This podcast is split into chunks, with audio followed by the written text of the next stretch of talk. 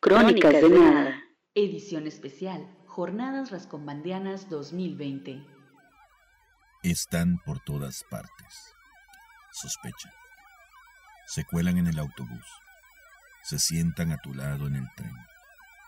En ocasiones notas sus miradas cuando hablas con tus amigos.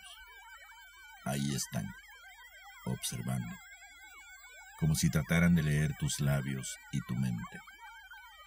Están por todas partes, hasta en el ambulatorio. Permanece atento. Pronuncia en voz baja tus palabras. Porque los ladrones de historias han salido hoy con sed de personajes. Y tú puedes ser su próxima víctima.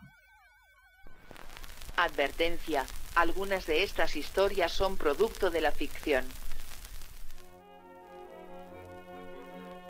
Desde las páginas de la novela Contrabando, Premio Nacional Juan Rulfo de Primera Novela en 1991, acompañamos a Víctor Hugo, un escritor que vuelve a su entrañable terruño en la Sierra Tarahumara.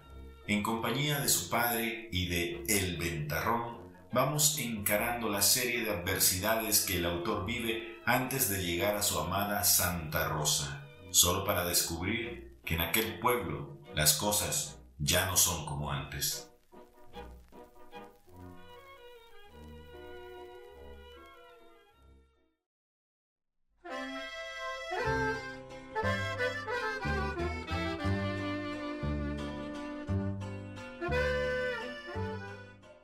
El camino a Santa Rosa, capítulo 1 de la novela Contrabando de Víctor Hugo Rascón Banda. en medio de las montañas.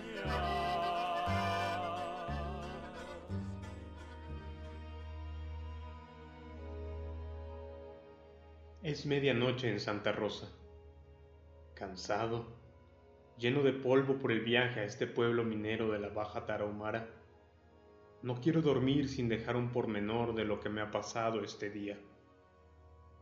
En la mañana, cuando bajé del avión en el aeropuerto de Chihuahua, me estremeció el miedo sin razón. Sentí la muerte cerca, aunque ahí no había nada extraño, salvo naves militares en el hangar de las avionetas que vuelan a la sierra, junto a un aviso que decía, búsquese a su novia, nosotros se la volamos.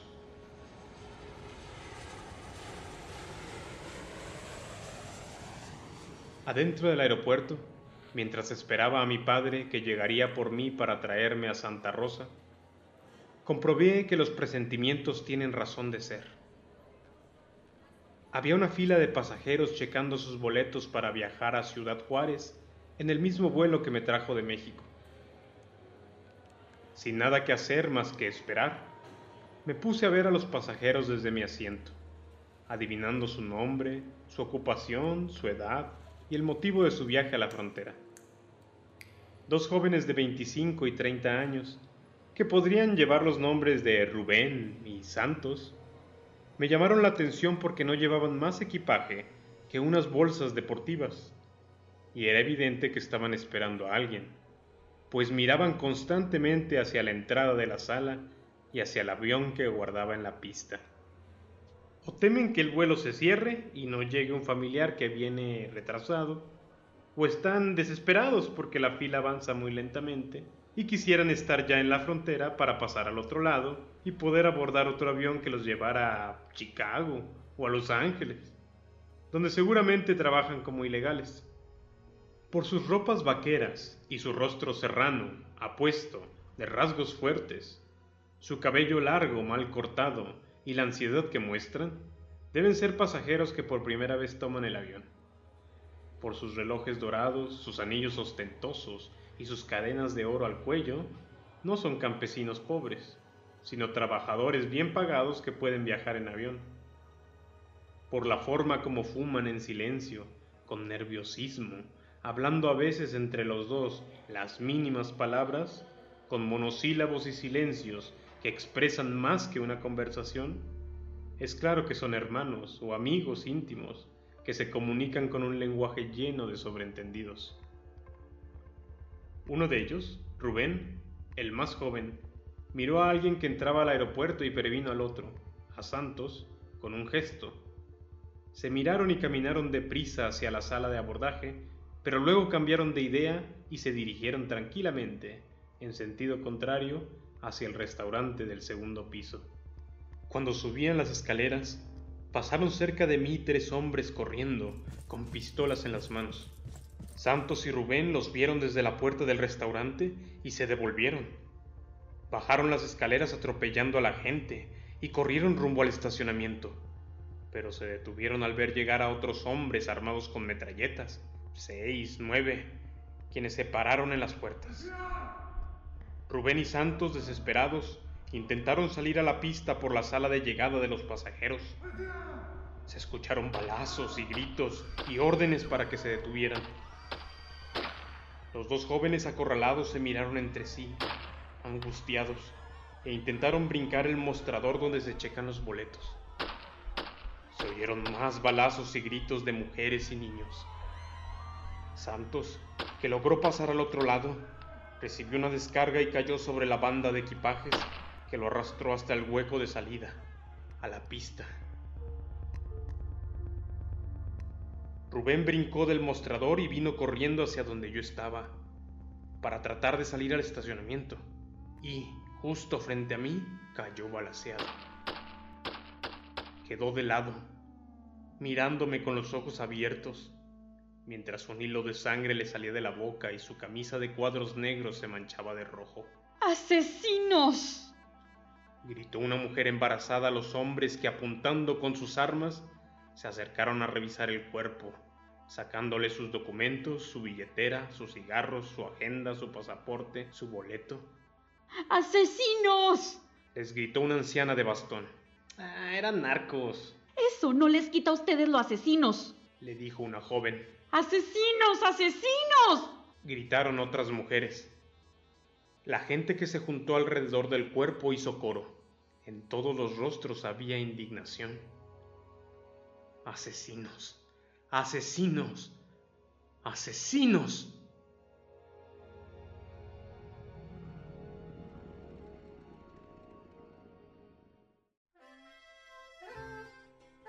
Mi padre llegó por mí en su troca colorada con placas de Texas y un estéreo de cuatro bocinas que tocaba corridos prohibidos por el gobernador. El ventarrón, un minero joven que le servía de chofer, condujo la troca por una avenida que rodea Chihuahua para salir directamente a la carretera de Cuauhtémoc, la puerta de la sierra. Ni los corridos prohibidos, ni los verdes campos menonitas, con mujeres de faldas negras hasta el tobillo y pañoletas floreadas que se inclinaban en los surcos, me borraron la impresión del aeropuerto ni las llanuras desiertas de la Junta, ni los secos llanos de Miñac, con su león gigantesco dormido. Eso parece la montaña que da nombre al lugar. Me quitaron de la vista los rostros de Rubén y de Santos, que no pudieron tomar el avión a Ciudad Juárez. Ni el pueblo de Tomochic, con su leyenda de rebeldes, ni el cañón del Sopilote con sus estatuas de piedra, ni la cuesta del caballo con su abismo sin fin, ni el angosto desfiladero del río Candameña, ni el susurro de los pinares, ni los troncos rojos y blancos de los madroños, me hicieron olvidar a esos dos hombres acorralados en medio de la gente sorprendida por la persecución. En el entronque de Guajumar, ahí donde se acaba el pavimento y comienza el camino de terracería, que se vuelve nubes de polvo y saltos, me esperaba otro percance, un retén de judiciales. ¡Bájense! gritaron de mal modo. Obedecimos y revisaron la troca por arriba y por abajo. Abrieron mi maleta, las cajas con alimentos, los costales de herramienta, un tambo de petróleo, las rejas de fruta y las redes del mandado. Metieron alambres en el tanque de la gasolina levantaron el tapete de la cabina y voltearon los asientos.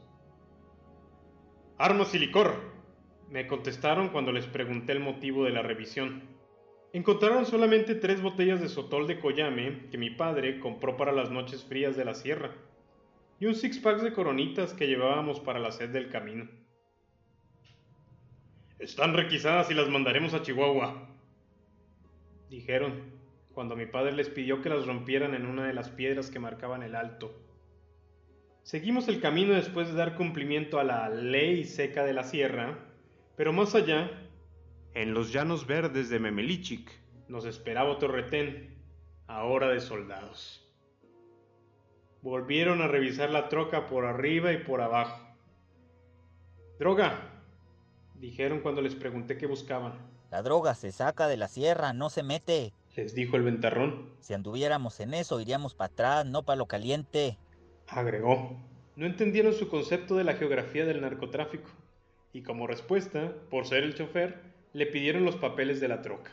Mi padre sacó de la guantera una bolsa de plástico llena de permisos, trámites, gestiones, recibos y pagos de impuestos. Solo me falta el registro federal que está por llegar de México, dijo. Un soldado le pasó los papeles a un cabo y este a un capitán. Hicieron como que los leyeron. Paren la troca a un lado, más allá, junto a aquellas otras. Es chueca, y aquí se queda. Miré la fila de trocas nuevas y viejas que se alineaban a los lados del camino. Pedí hablar con el jefe. No creo que haya labor más difícil que dialogar con un militar y lograr más o menos una conversación coherente. Están cuadrados del seso.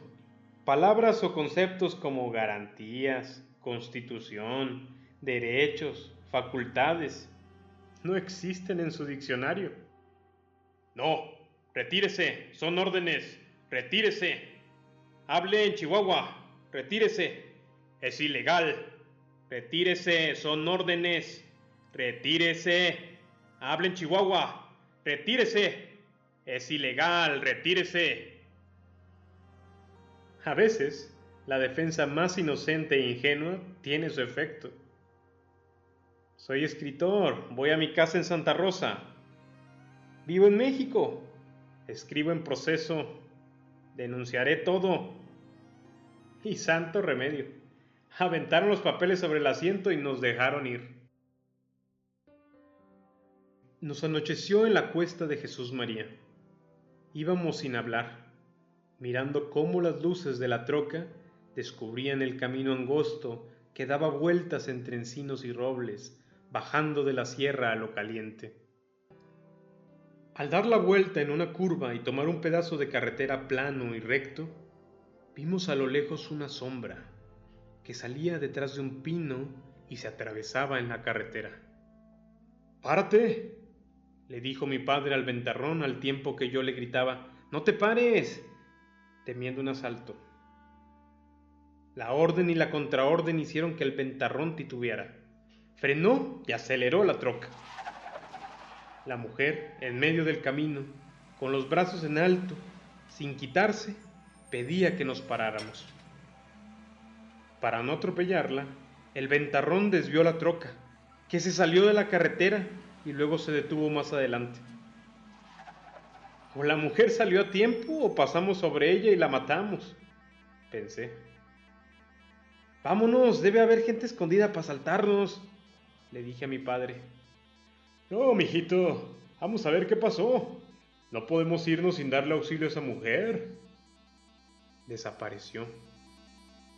Desapareció. Es una parecida, dijo el ventarrón. Devuélvete, le ordenó mi padre. El ventarrón metió la reversa hasta el pino donde vimos salir a la mujer. El lugar estaba desierto. Mi padre sacó una lámpara de mano de la guantera y brincó de la troca, alumbrando los matorrales y los troncos de los pinos. De pronto, el chorro de luz iluminó el rostro de una mujer sentada en la hojarasca, abrazándose a sí misma, que nos miraba suplicante. ¿Qué quieres? le dijo mi padre. La mujer, demacrada, flaca, con los ojos hundidos, miró largamente a mi padre y por fin habló. No me reconoces, Epigmenio. Mi padre le echó la luz al cuerpo y le volvió a mirar el rostro acercándose. Te me hace conocida, pero no sé quién eres. Soy Damiana, la de los Táscates. Pedí un aventón y aquí me bajaron. Voy a Santa Rosa a buscar al presidente municipal. Llévame por caridad. Mi padre la ayudó a levantarse. Pero si te estás helando, mujer, le dijo al tocar sus manos. Y estás muy flaca, ¿cómo te iba a conocer? Ni yo misma me conozco, Epigmenio. No me conozco. La llevó hasta la troca. Se va a ir en la cabina con ustedes. Yo miré atrás. Pásame la cobija. La mujer me observaba con desconfianza. De negro, con una mirada de loca y una vejez prematura, era la imagen de una muerte triste o del ánima en pena de una mujer sin sepultura. Esta mujer ha sufrido mucho, dijo mi padre. Hicieron con ella una injusticia y ahora no tiene a nadie. Me hice un lado para que ella viajara entre el ventarrón y yo, y seguimos el camino a Santa Rosa. La luna empezó a verse entre las nubes y los corridos prohibidos llenaron la cabina. Cuando acabó la cinta, apagué el estéreo. Viajamos en silencio un largo trecho. ¿Qué se te perdió por acá?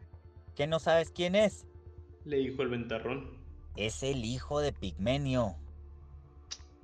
¿Eres el grande o el chico? Me preguntó ella. El de en medio. Con razón. Tu cara se me hacía conocida. Yo a ti te cargué en mis brazos una vez que tu madre pasó por los táscates con tu padre. Andaban con los libros de la presidencia registrando indios. Luego eh, te fuiste muy lejos. ¿Y usted de dónde viene? Le pregunté. De la cárcel. Respondió en voz baja. De nuevo se hizo el silencio un buen rato, hasta que la mujer habló otra vez. ¿Y tú? ¿Tú eres narco? Me preguntó. Le contesté que no. Ah, pues entonces eres judicial. Afirmó con seguridad. ¿Por qué? Le reclamé. Ah, ¿Y de qué vives entonces? Soy escritor. Ah, pues haz un corrido de lo que me pasó, para que el mundo lo sepa. Yo no hago corridos. Mmm, qué lástima. Como eres escritor, pues yo lo pensé. ¿No supiste lo que pasó en Yepashi? Respondí que no. La mujer clavó la vista en el camino de tierra que se abría frente a nosotros y quedamos en silencio. O sea que por allá no se sabe nada, dijo de pronto. Mira nomás. Aunque debería de saberse. Acá en la sierra hubo una desgracia. Una matazón, o como tú quieras llamarle. Yo quedé viva de milagro. Muerte en vida, mejor dicho. Solo me sostiene la venganza. Por eso necesito que me escriban una carta para que se me haga justicia. Alguien debe hacer un corrido para que no se olvide, para que no se olvide la masacre de Yepachi.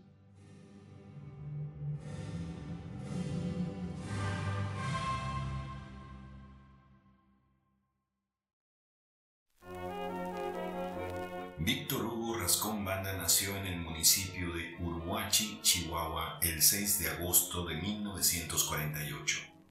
Fue un dramaturgo, narrador, académico, guionista y crítico teatral chihuahuense que inició su carrera a mediados de los años 60 como autor de obras didácticas.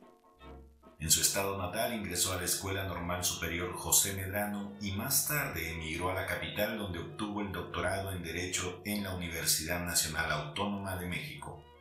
Sin embargo, aunque ejerció como abogado, su principal interés fueron las letras y principalmente el teatro. Las obras de Víctor Hugo Rascón Banda se ocupan de la violencia urbana, la ambición, la competencia, el burocratismo y las pasiones que conllevan conductas antisociales aparejadas al engaño, la miseria, la soledad o el desamor. Sus más de 55 obras, entre adaptaciones, guiones y puestas en escena, retratan la desintegración del mundo y los ecos crueles de la realidad mexicana. Fungió como asesor del Consejo Nacional para la Cultura y las Artes. También fue tesorero de la Academia Mexicana de Artes y Ciencias Cinematográficas, además de presidente de la Federación de Sociedades Autorales y vicepresidente de la Confederación Internacional de Sociedades de Autores y Compositores. Al final de su vida, Víctor Hugo Rascón Banda ingresó como miembro de la Academia Mexicana de la Lengua, donde ocupó la silla vigésimo octava en el 2007. Con respeto, lo recordamos a 12 años de su partida. Crónicas de Nada es un espacio donde el relato es el protagonista. Este podbook habla sobre personas, lugares, objetos y hechos cotidianos que sonrojan a los sucesos paranormales a los que la ficción actual nos tiene acostumbrados. Si deseas conocer más sobre nuestro trabajo, visita bitextuales.com. Allí encontrarás más información relacionada con la escritura, la traducción y nuestras bajas pasiones. Nos haces un favor. Agrega a Crónicas de Nada a tus escuchas favoritas y te regalaremos una historia con la que tal vez sonrías, a lo mejor tiembles o quizás sueltes una lágrima. Síguenos por Twitter en arroba crónicas nada y por Facebook en Crónicas de Nada. Gracias por escucharnos. Existimos porque escribimos sobre todo y sobre nada. En este episodio disfrutamos de las siguientes melodías. El corrido de Uruachi, letra de Víctor Hugo Rascón Banda. El corrido de Chihuahua, letra de Pedro de Lille y melodía de Felipe Bermejo. At the Precipice of a Dying Light, de Dan Bodan. A Great Darkness Approaches, Can You Feel It? The Elephant. Time's Up y Space Time Blues The Loop Up. Turn to Dust de The Whole Other y Bajo el Almendro de David Granadino. Ciudad Juárez, Chihuahua, 2020. This is an Audio Dice podcast.